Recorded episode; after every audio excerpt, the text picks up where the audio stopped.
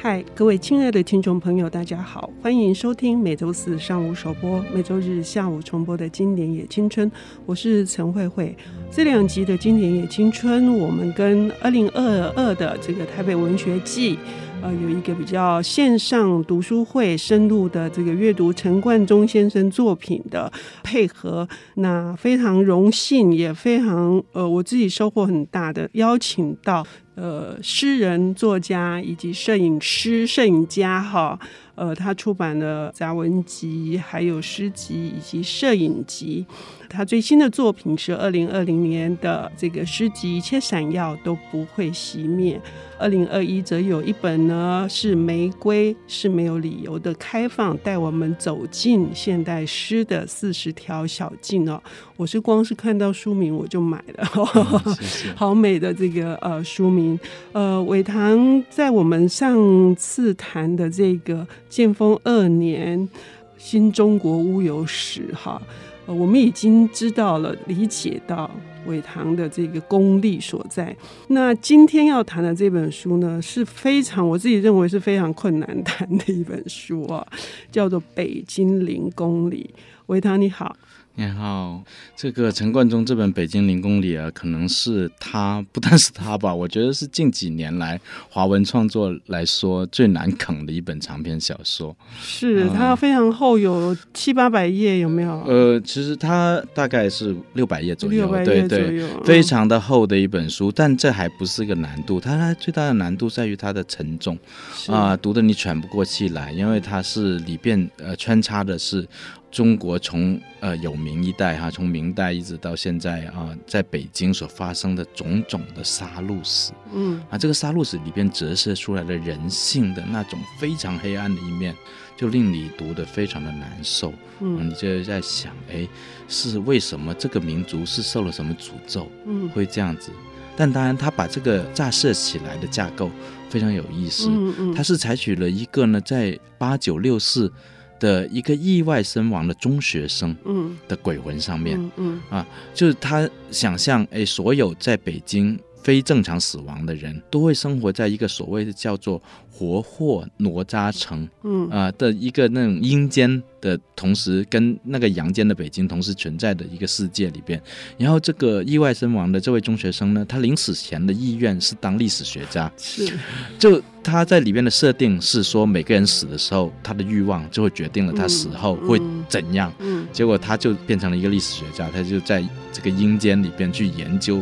北京的杀戮史，嗯，以及从里边折射出来的这种我刚才说的人性的种种，但整个来说真的是蛮黑暗的。是这本书一开始的时候，我一直以为是不是编辑弄错了，是因为它全部都是用顿点，它是没有任何逗点、句点或者是问号的。它最后是给你每一个小段落是给你三个这个顿点，就表示是告一个小段落。但是呢，这是又非常的合理，因为他既然是一个幽灵，是一个鬼魂，嗯、而且他因为大量的想要去做这个采访嘛，他要知道这个北京的这个，哎，其实我在北京的时候，我也听说叫做八臂哪哪吒哪吒城，就北京城就被称为是这个，所以他的这种叙述的语调就是第一人称，然后全部顿点，然后拉里拉扎。确实会使得读者读起来是激动的。对，你想象你面对的就是一个北京地图，嗯，然后北京地图呢，人家就说是从风水学的角度来说，它是模仿八臂哪吒的、嗯、的这么一个形象的。但同时呢，这里边有一个隐喻，我觉得就是哪吒，我们熟悉的童话、嗯、神话传说里边，他是一个复活者，嗯。啊，他是削骨还父，削入肉还母嘛，然后最后他用莲花把自己重生再生了。嗯、所以说这里边这些非正常死亡的人都有他再生的可能性，嗯嗯、就是这本书赋予给他们的，嗯，呃，最有趣的就是说，这个年轻历史学者 的鬼魂，嗯、他完成了现实历史学者做不到的事情，嗯、他可以亲自去采访历史人物的鬼魂。要是说有有一段很精彩啊，他说他见到谭嗣同的鬼魂，说谭嗣同是提着自己的脑袋，像个足球一样 踢着，这样子的。对，对，然后他见到了这个袁崇焕，哦，那一段最惨烈，最惨烈，而且袁崇焕。我们如果知道它的历史，我们真的觉得是太可悲、太可叹，然后。他是体无完肤的死，是痛到极点，只会骂脏话的死。对，就是说，你说在西方的传统里边，莎士比亚的悲剧都想象不出来的悲，嗯，嗯都在这个中国的现实发生了。嗯、我想陈冠中也是对这些挺耿耿于怀的、啊，才要写这么一本。我们经常说写痛史，痛史、嗯、这本书就是一本痛史。嗯嗯嗯，那种痛来自于就是说，这个年轻人他一开始就是说他个子都还小小的，声音都还没有。转大对，没到青春期。对对对，而且他是被那个流弹扫中吧，打中了脑门，所以脑门是开花的。的对，然后他被另外一个鬼魂被戏称为是爆米花 哈。然后这种痛里面，你又觉得极度的荒谬。对对，这种荒诞感越是荒诞，你越是觉得哦，这个历史或者说这个民族到底出了什么问题？嗯，为什么要这样子？对自己的同胞、嗯、啊，所以他这个整个的呃北京当代史或者北京近代到当代史里边，他还有一条暗线哦，这个暗线就是从六四到。二零一九年的香港这条暗线，嗯，嗯，所以他反复的暗示出来，哎，香港每年的那个六四聚会，嗯，其实是在延续着这些人的寿命，这些人在阴间的寿命，嗯，就因为他有一个理论，其实我以前没读这本书，我也是这么相信的。嗯，我觉得假如真的有鬼魂的话，嗯，那鬼魂只要有阳间的人想念起他，他才能够。呃，存在。嗯，如果一个鬼魂被彻底遗忘了，它就不会存在。它里边也是这么想的。是，而且如果说有一些历史人物几乎能够被记得的，真的寥寥可数吗？但是他我说的他那种荒诞感，他会告诉我们说，如果刚好某一个历史人物突然被改编成电影或者是 影剧，他的能量又会爆大。对对对对，这一点很就是非常的可爱吧？用可爱来形容也可以。我觉得就是说，令这本这么。沉重的书呢，经常会有一点点亮色，会你觉得，哎，这样也不错嘛？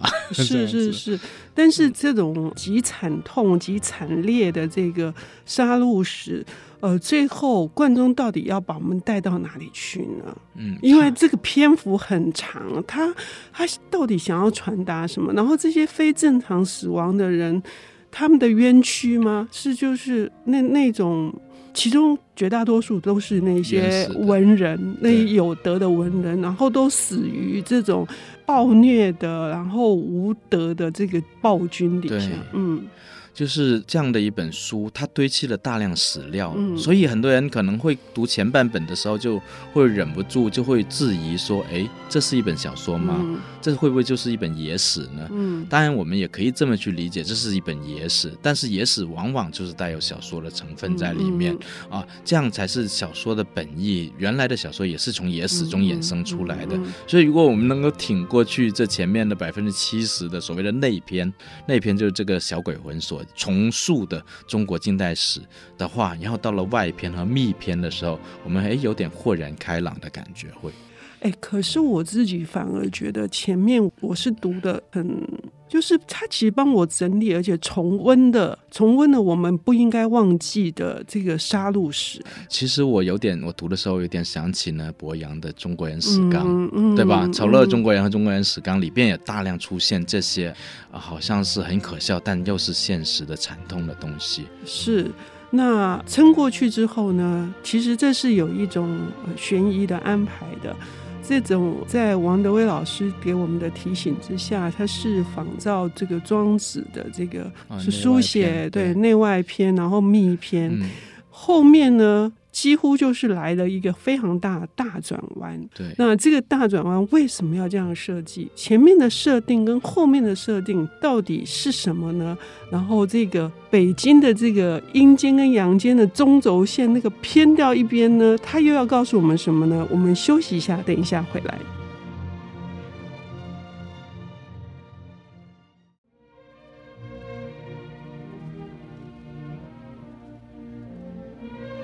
欢迎回到《经典也青春》。我们现在进行的节目是台北文学季今年度的这个线上读书会。因为今年的这个国际华文作家是这个来头很大，可是也许台湾并不太熟悉的陈冠中先生，呃，他以盛世之扬名的这个华文文学界不打紧，国际也。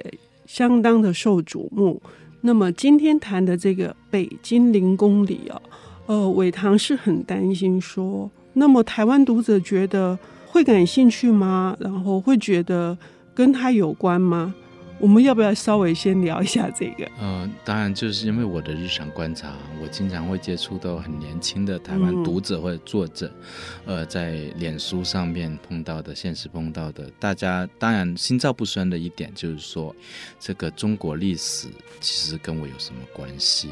比如说前两年，呃，骆以军写出了那本《明朝》嘛，嗯嗯嗯、明朝大家就已经有这个质疑了，哎，明朝。跟台湾有什么关系？除了郑成功，啊，有什么关系？大家就会这样想。但其实，当然，你从政治的角度来说，你可以选择这种取向。但假如大家是为了文学，或者说从人类的整个文明史去想的话，这个关系还是很大的。我觉得不应该就这样把一个这么丰富的，如果我们说历史为鉴、文学为鉴的话，我们不应该把一个这么好的一块镜像放开了。啊，扔掉它啊！所以我读《北京零公里》的时候呢，我自己有时候我是以一个香港人的角度去读的，有时候我是以一个呃台湾人的角度，我想象，哎，我我假如我是一个台湾作者，我在里边能读出一些什么东西来？虽然它里边提到台湾的地方很少很少。啊，他会提到有一些呃台湾人去到了北京要死于非命的人，他也有整理出来。呃，就像伟棠他在上半段节目告诉我们，如果我们从野史的这个角度来读他，我们是会收获很大的，因为他整理的大量的把明朝的时候北京发生的这个就是整个知识分子受害史吧，党争啊、东林党啊这些。非常的这个清晰的这个快速的整理，同时也把这个辽从辽开始建都开始哈，有的时候其实小说比历史还更真实呢，而且甚至更清晰。嗯、就是说，呃，陈冠中他非常的所谓的高屋建瓴吧，这样去看。嗯。看这个历史的时候，而且呢，他又把自己带入一个好像是懵懂无知，但同时呢，又是没有被成人的这些东西既定的观念所污染的一个少年历史学家的眼光去看，所以它里边有很多就翻案文章，或者说陈冠中对思想史的一些判断，很有他自己很清晰的那个立场在里面。嗯这是读这本书，假如你不把它当小说来读，你也可以把它当成另一本中国人史纲去读的那样。是是是，我自己。读的时候，因为里面还是可能这个少年，他本身对于历史的好奇，对于他自己为什么命运落得如此的恨死的这个好奇，他也很想知道。那。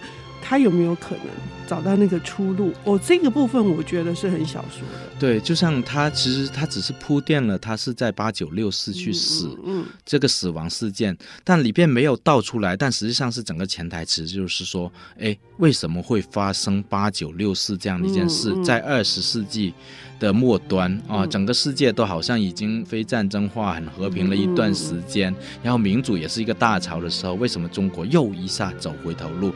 然后有。这样的少年死于非命，嗯，其实他就想通过这本书，也有点想去回答这个问题，并且从这个问题再去链接到另一个问题，就是我这里边我感念的就是陈冠中，他毕竟是一个香港人，香港小说家，他虽然没有直接写到二零一九年香港的抗争，但他铺垫了这个抗争的为什么会发生，其实他跟二十年前、三十年前，哎，在北京发生的事情，其实都是有迹可循的，有联络的，嗯嗯，所以后面呢，他。反而又设计了一个老饕的这个传记哈，对，跟前面的这一些无数的惨死到极度的那个真的是凄厉的，跟一个不断的靠着大量的吞食食物的，这是。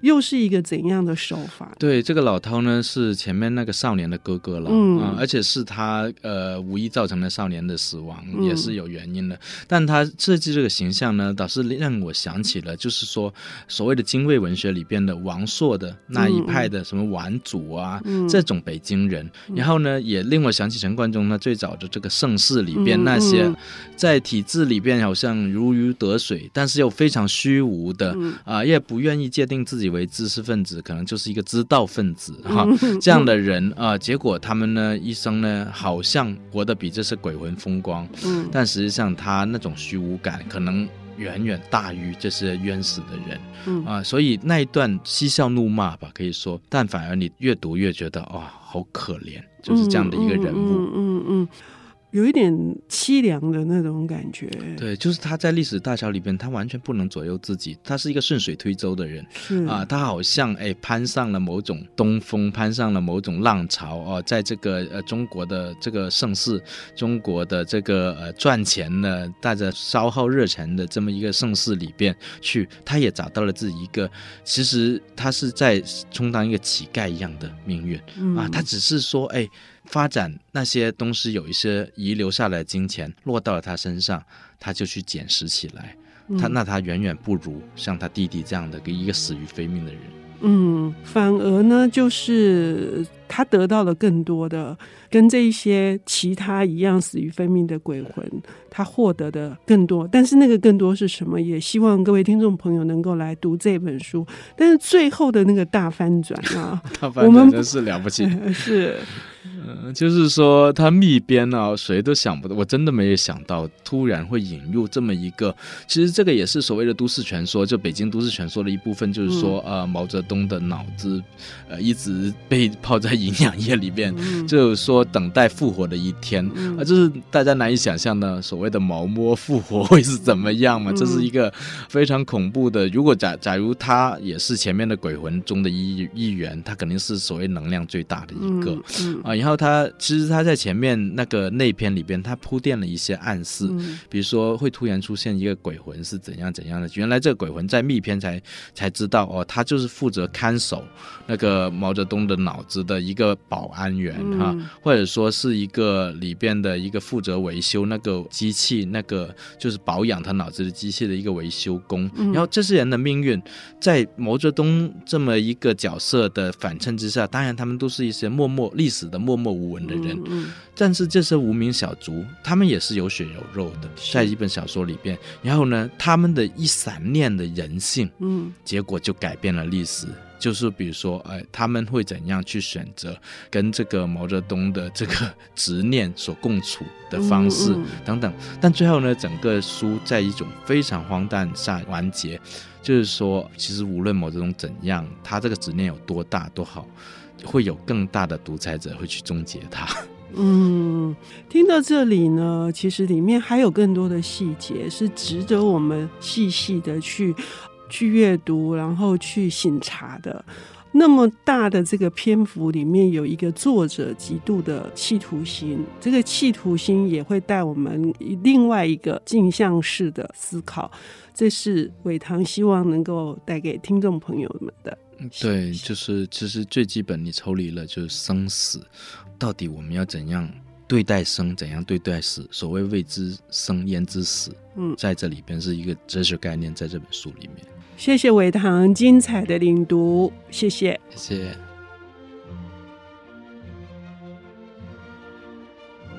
本节目由 IC 之音与瑞木读墨电子书联合制播，经典也青春。与您分享跨越时空的智慧想念。